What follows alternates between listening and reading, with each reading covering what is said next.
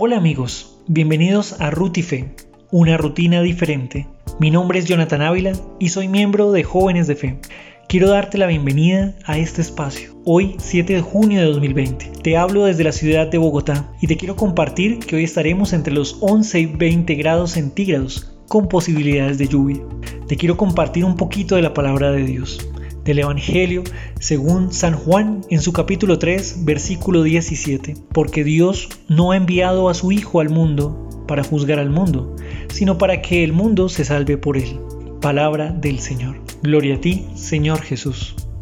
Hoy la invitación que el Señor te hace es que pienses que Jesús vino al mundo no para que seas juzgado, no para que te sientas culpable por tus pecados, por tus caídas, sino por el contrario, para que te sientas amado por Él.